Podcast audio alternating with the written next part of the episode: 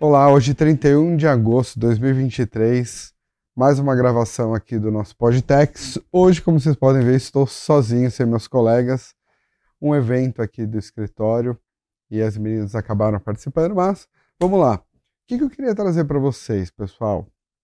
Falar um pouquinho de reforma tributária. Eu sei que o que não faltou foi publicação de toda a natureza possível né, sobre o texto da reforma, mas sei que muita gente não teve oportunidade ainda de explorar o assunto e eu queria trazer de forma muito sucinta hoje, bem rapidamente, como estamos com a reforma tributária, tá? Então, uh, o primeiro aspecto aqui que eu queria colocar é que sim, ela foi aprovada pela Câmara, todo mundo já sabe disso nessa altura do campeonato, e agora ela foi para o Senado, né? E nós devemos ter a votação aí em breve aí novembro pelo Senado e vamos ver se de fato nós vamos ter uma reforma tributária. Tem muita gente perguntando: "Ah, mas vai passar mesmo?" Eu diria que seria pouco improvável de que a reforma não seja aprovada também pelo Senado, tá? Mas eu queria trazer algumas coisas bastante interessantes. Nossa, gente, desculpa. Vocês devem estar vendo aqui a imagem da minha tela Olha que interessante. Nós estamos em 2023, mas a primeira discussão e tentativa de reforma tributária, ela nasce em 91. Estamos falando de mais de 30 anos de discussão, né? E de lá para cá nós tivemos tentativa em, em, em 91, tem 95, 2001, 2003. Então, todo o nosso ciclo, né? É, desde a da promulgação da Constituição até 2023, nós já estamos discutindo uma potencial reforma tributária. Eu lembro de entrar na faculdade, 2002, com essa discussão de que seria necessária uma reforma tributária. Passei pela faculdade, saí e tanto tempo depois, de fato, chegamos muito próximos. Eu particularmente acredito que isso daqui é algo muito concreto. Se não for, vocês podem mandar uma mensagem depois me cobrando mas é difícil a essa altura não ser aprovado, tá? Vamos lá. O que, tem tanto na reforma? Porque tem tanta gente falando, né, é, os potenciais impactos e tudo mais. E a primeira coisa que eu queria trazer aqui é, gente, o que está na Constituição, é, digamos assim, é o, a estrutura, o arcabouço de cada tributo. Agora, colocando, é difícil colocar em termos percentuais, mas toda a regulamentação vai vir por lei complementar. Então nós estamos falando aí de, sem qualquer base científica, 70%, 80% do que vai ser é, de fato a tributação, isso vai acontecer é, com, com lei complementar. Enquanto a lei complementar não for publicada, não for votada, né, criada, precisa do projeto, fica difícil você ter certeza de todos os impactos, mas claro, você consegue ter um norte interessante. O que, que eu queria mostrar um pouquinho de forma muito rápida aqui, tá? Uh, primeiro aspecto, vocês devem estar vendo aqui na minha tela, qual o propósito da reforma tributária, né? Uh, simplificação dos tributos. Como? Unificando. Quais tributos? Vocês estão vendo aí? PIS, COFINS, ICMS, ISS e IPI, e eles vão virar a CBS, né, que seria a contribuição, que é federal, o IBS, que seria estadual e municipal, um imposto, e eu ainda teria o imposto seletivo. Eu vi algumas pessoas dizendo: ah, mas veja, eu estou trocando 5 por 3, isso está fazendo tanta diferença? Está, sob o ponto de vista de simplificação, muito, porque hoje só o ICMS nós temos 27 legislações, todos os estados, cada qual com seu regramento. PIS e COFINS a verdade é que ficou algo muito difícil de acompanhar, dado o número de exceções. Isenção é monofásico, cumulativo, não cumulativo, é, alíquotas específicas. Então, de fato, ficou bastante difícil. Né? Uh, quando eu coloco tudo isso em, digamos, três tributos, CBS, CBS e IS, vai facilitar minha vida e muito. Primeiro, porque a CBS e o IBS eles vão ter regramentos muito semelhantes, tá?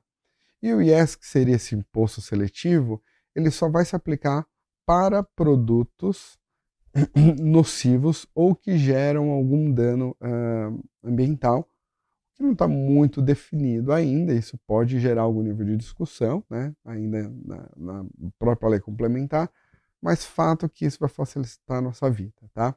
Então, essa unificação, como comentei aqui, eu vou ter um IVA dual, né, CBS competência federal, IBS competência estadual e municipal.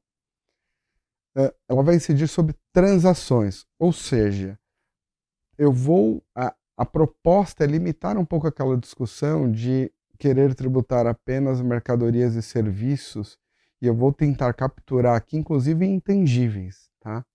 Bens intangíveis. Então, a ideia é que seja uma incidência com operações tanto sobre bens materiais, mas como imateriais, tá?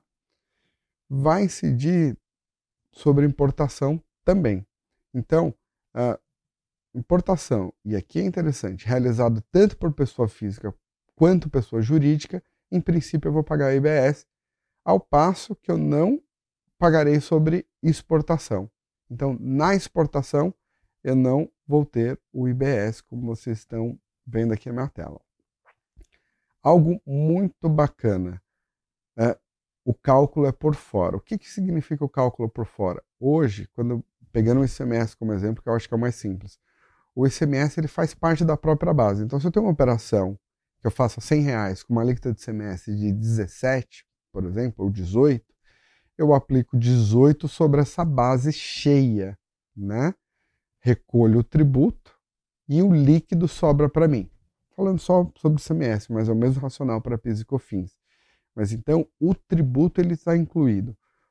A regra vai passar a ser como o IPI. Eu tenho meu valor e sobre esse valor, né, meu valor de venda, sobre esse valor eu vou aplicar a CBS e o IBS, uh, o que acaba aquela regra do grossap, que a alíquota efetiva acaba sendo muito maior.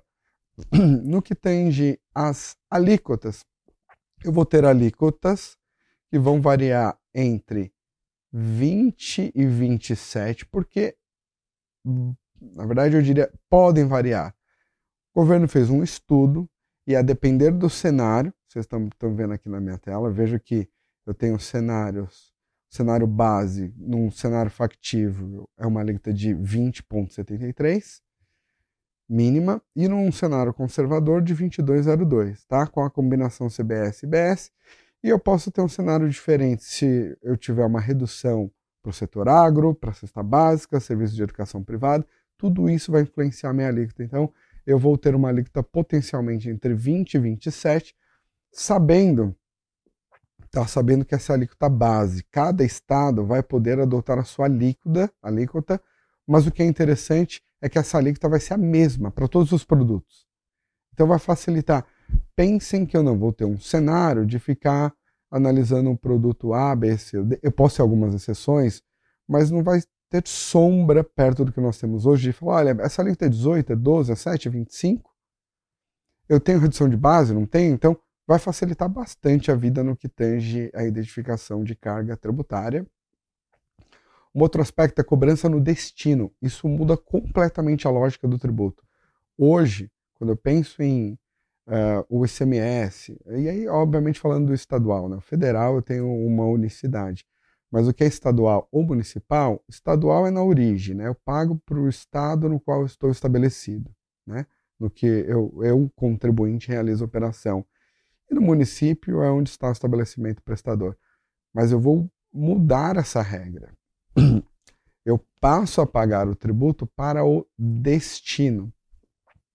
E destino, eu tenho uma, uma regra que me permite considerar como destino uh, para fins de definição, o local da entrega, da disponibilização, localização do bem, domicílio do adquirente do bem ou do serviço, com admitidas algumas diferenciações. Isso daqui ainda pode gerar algum nível de discussão, mas fato é que passa a ser, regra geral, no local em que o adquirente está uh, situado o que vai impactar bastante hoje é malha logística das empresas. Tem um monte de empresa que ela se estabelece com base no incentivo fiscal. Então ela pode estar em Minas, ela pode estar em Goiás, que mesmo que não seja é, operacionalmente eficiente, ela acaba adotando isso por uma questão tributária. Benefício fiscal, todo mundo está muito uh, familiarizado com isso. Então, a questão da cobrança do destino vai mudar bastante toda a malha de distribuição das empresas. Eu não tenho dúvida com relação a isso. Uh, um outro aspecto aqui importantíssimo que eu vou ter uma não cumulatividade ampla. Eu vou poder tomar crédito de absolutamente tudo que seja uh, conectado ali com a minha operação, tirando bens de uso pessoal. Pode gerar alguma margem aqui de discussão? Pode, mas isso limita bastante. Então, o que, me, o que eu acredito que vai ser interessante, especialmente eu quero ver o como as próprias autoridades fiscais vão ter que se reeducar. Porque hoje é uma prática de glosa de crédito muito grande. Nós sabemos disso. É, todas as empresas, assim, é difícil você achar alguma que não tenha passado por uma fiscalização e não tenha sofrido uma glosa de crédito. Então, quero ver, eu queria conversar com o fiscal como vai ser, por exemplo, você pegar uma empresa, sei lá, prestadora de serviço e de repente ela está tomando crédito ali do, da, da locação ou de algum material que está sendo utilizado uh, numa área operacional, mas que até então vinha sendo glosado sistematicamente. Cashback, cashback social, né? Não vou entrar muito nisso aqui, mas a ideia é voltar parte desse valor dos tributos para famílias de baixa renda. Sujeição passiva. Esse é um aspecto que também a gente precisa prestar atenção, porque a ideia da sujeição passiva é que eu possa uh, transferir a responsabilidade também, claro, quem é o contribuinte é o contribuinte, mas eu poderia transferir a responsabilidade da tributação para quem participar ativamente ali. E o que, que é bacana aqui, não bacana, mas o que, que é digno de nota, no final do dia é uma regra de substituição tributária, né? Então pode gerar um fator de complicação, mas que muita gente já está familiarizado com isso. Seguindo uma, esse ponto, eu não sei quem teve oportunidade de, de assistir a votação, assistir ela inteira. Aos 45 minutos ali do segundo tempo foi incluída uma contribuição estadual, salvo engano, a pedido do estado de Goiás. Então, cada, todos os estados eles poderão criar uma, uma, uma contribuição que vai incidir sobre produtos primários e semi-elaborados produzidos em seu, seu território.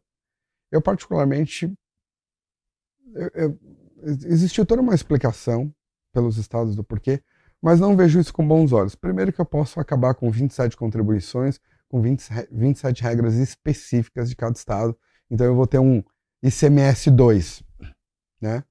Primeiro ponto. Segundo, que tributar produto primário semi-elaborado com uma contribuição assim, é, é, é contra a, a, a, produção, a produtividade, a competição, porque você está é, tornando mais caro aquilo que deveria ser mais barato, que é o insumo, né? E depois disso eu ainda tenho uma vedação aqui de benesses, ou seja, o que, eu quero dizer com isso? em princípio, acabar nos benefícios fiscais. Tá? Esse vai ser um ponto que, de novo, em conjunto com a cobrança do destino, ele mata a possibilidade de eu ter de novo a guerra fiscal e ter uma arrecadação mais sadia para os estados. Tá? Então, eu vou vedar isso daqui. Outro aspecto que vale mencionar são os regimes especiais. Eu posso eventualmente ter algum impacto para regime especial como por exemplo o RAID, que é um regime que me permite, por exemplo, uh, desonerar uh, construção de capital como obras de infraestrutura e tudo mais, à medida que elimino, por exemplo, PIS e COFINS. Tá? Ponto interessante. Ah, mas se for aprovado no, pelo Congresso, né, agora pelo Senado, quando que nós vamos ter? A ideia, está aqui pequenininho, mas vocês conseguem verificar, é que em 2026, o IBS começa a ser cobrado por um valor muito pequeno, de 0,1, tá? Uh, e a CBS em 0,9%, para dar o 1%. E que eu poderia compensar esse valor com PIS e com a COFINS.